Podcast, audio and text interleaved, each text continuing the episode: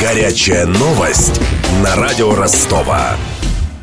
Налог на тунеядство в России может составить 20 тысяч рублей в год. Об этом заявил глава Министерства труда Максим Топилин. По его словам, эта сумма складывается из подоходного налога, минимальной оплаты труда и взносов в фонд обязательного медицинского страхования. Взимать деньги будут с людей трудоспособного возраста, которые имеют доход, но при этом не работают официально. Как считает проректор Академии труда и социальных отношений Александр Сафонов, предлагаемая сумма налога 20 тысяч тысяч сильно преувеличена. Сумма 20 тысяч взята, наверное, с потолка. Люди, которые не работают, с них брать, например, налог, связанный с финансированием пенсионного фонда, абсолютно бессмысленным, потому что для них доходы из пенсионного фонда, даже тогда, когда они выйдут на пенсию, не будут иметь никакой роли. В первую очередь необходимо начать приучать людей платить за медицину. Надо вводить налог на расходы, связанные с здравоохранением. Этот налог, безусловно, значительно меньше, потому что сейчас регионы платят за неработающие работающее население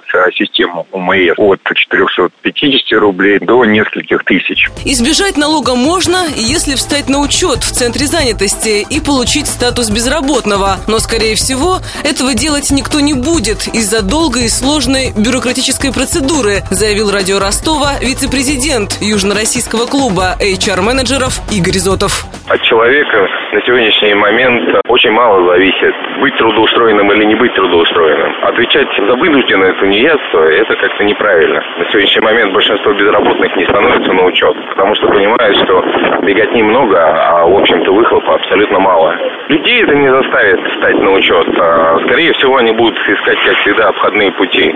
Трудоустраиваться самим, пытаться туда подсунуть пенсионеров, родителей и так далее. Ты устраиваешься на работу, а, допустим, уборщиком, а после этого за тебя убирается кто-то другой, и ты трудоустроен. В Советском Союзе тунеядцев отправляли в ссылку от двух до пяти лет и лишали имущества. Как считает ростовский писатель-детективщик, а в прошлом полковник милиции в отставке Даниил Корецкий, уголовная ответственность эффективнее любого налога, но обе меры, по мнению нашего собеседника, противоречат декларации прав человека первое предостережение, что не работаешь, а второй раз уголовная ответственность. Потом, когда мы стали входить в мировое сообщество, то Декларация прав человека и гражданина запрещает принудительный труд. И это было отменено. А брать налог это не налог получается, а какой-то штраф. Ясно, что платить его тоже не будут пораженной коррупцией стране это вообще бессмысленно. Потому что проходимцы как раз, которые используют свободное время для извлечения